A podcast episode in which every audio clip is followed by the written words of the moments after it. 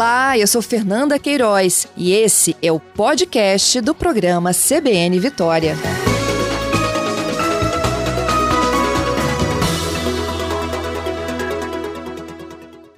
Marcelo Barbosa é um dos nossos convidados aqui desta manhã. Ele é arquiteto, é professor de arquitetura e urbanismo. Está conosco aqui na linha. Bom dia, Marcelo. Bom dia, Fernanda. Tudo bem? Bem. Obrigada aí por aceitar esse desafio desse escritório do futuro. Você já consegue visualizar? É. Escritório do futuro, né? Como funcionaria, Marcelo? Assim, como que vocês imaginam, né? Que demos ser as próximas salas, escritórios, é, ambientes onde as pessoas vão de fato trabalhar?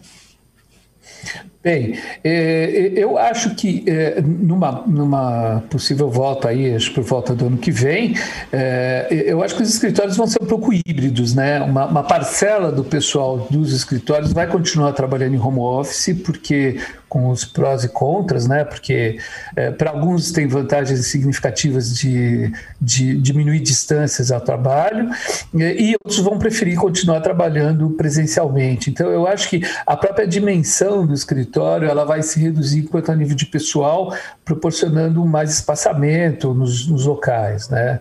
Também a gente vislumbra uh, que, que, que, que às vezes possa ser utilizado mais ventilação natural, sem tanto ar-condicionado, para permitir uh, que essa ventilação natural não, não dissemine outros contágios.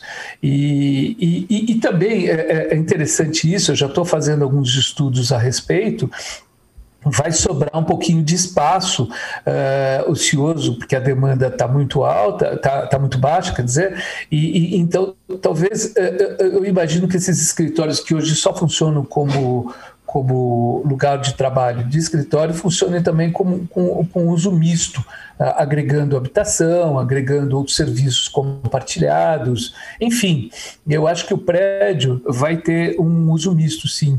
É interessante isso.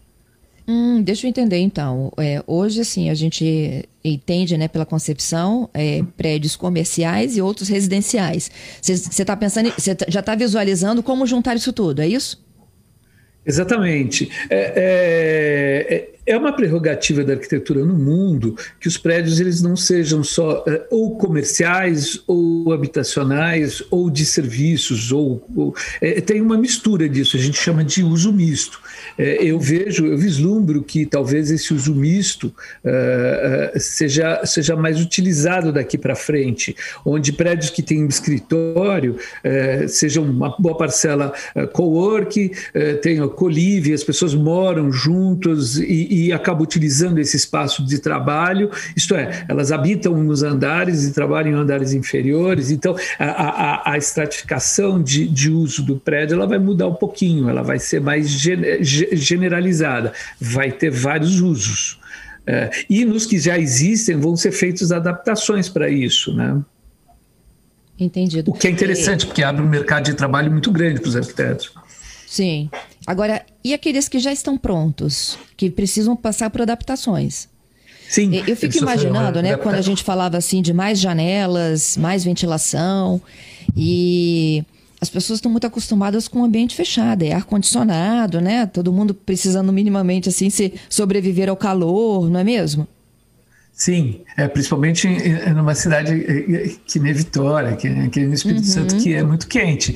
É, mas eu acho que dá para a gente ter situações onde você consegue abrir as janelas e, e como você perguntou, vai ter que sofrer uh, reformas, nos, tanto internamente a nível de layout, porque a, os espaços têm que ser mais generosos para possibilitar afastamento maior, salas de reunião com uma configuração diferente, mais adaptadas à videoconferência, onde você pode fazer a reunião remotamente. E, e, e quanto ao calor, eu acho que tem maneiras, né? O, o dá dá para ter um tipo de ar-condicionado que lida bem uh, com a questão de ter uma, uma janela, por exemplo, semi-aberta, ter uma troca de ar natural melhor.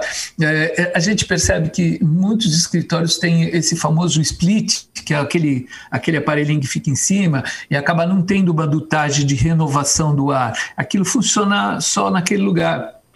E com uma renovação de ar é, com exaustão mecânica que insufla ar novo dentro do ambiente, pode minimizar essa questão de transmissão de doenças por contágio. Né? Entendido.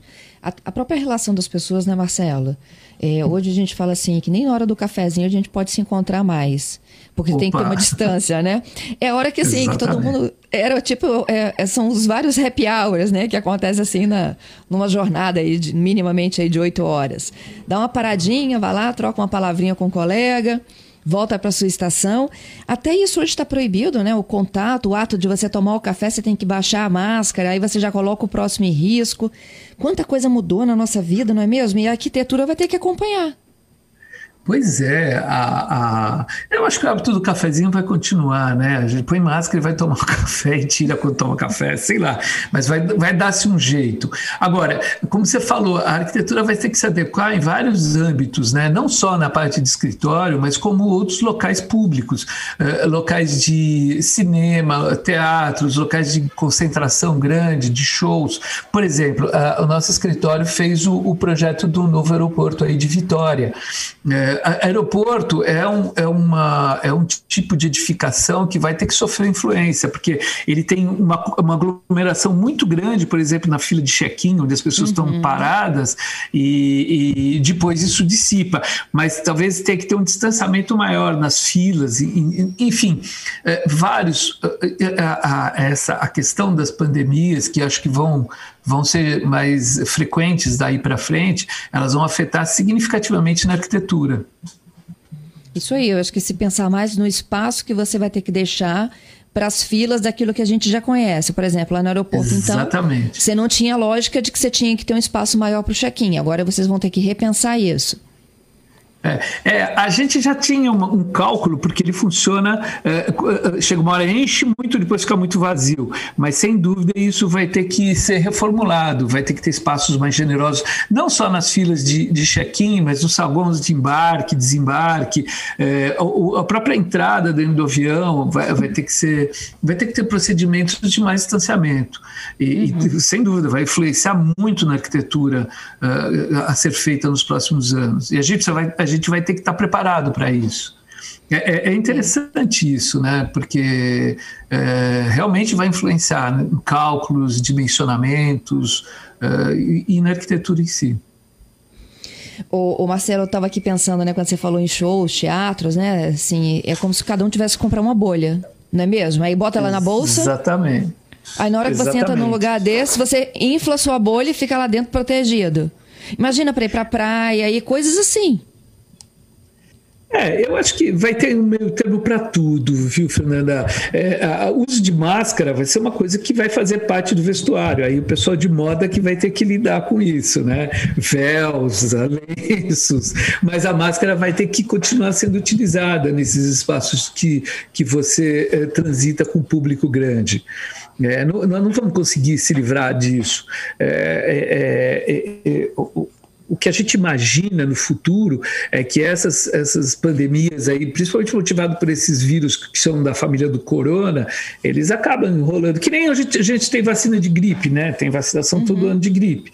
É, vai ter vacinação contra essas pandemias e, e, e vai ter cuidados. Acho que a máscara vai ser um, um acessório uh, que não vai poder de fazer parte do nosso vestuário. A gente via anos atrás o pessoal na China e no Japão andando de máscara na rua, porque lá já era mais comum essas pandemias e, e também tem a questão da poluição lá. Então o pessoal já andava de máscara. A gente achava estranho, mas agora vai fazer parte do, do nosso dia a dia. É isso aí.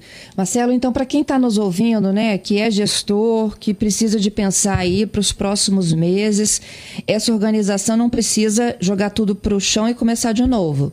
Você consegue utilizar tecnologia, não é mesmo? Automação e distanciamento.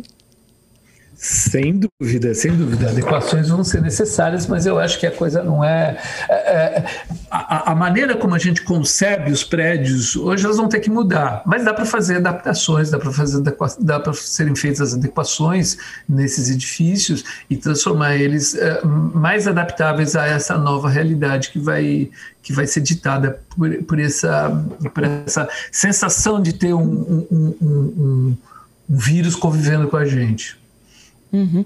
Eu estou aqui também pensando, né, por exemplo, nas grandes empresas, a, a porta de entrada ali é a recepção em que você ficava Sim. aguardando, né, para se credenciar, se cadastrar, para subir.